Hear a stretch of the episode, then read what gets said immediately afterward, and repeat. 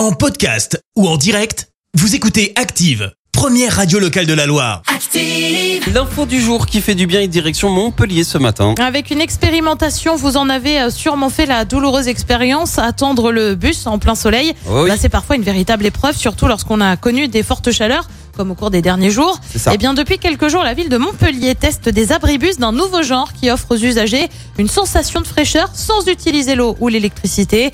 Ces stations utilisent en fait des, te- des techniques ancestrales comme une céramique ajourée euh, qui offre une ventilation naturelle ou des plaques noires qui captent la chaleur.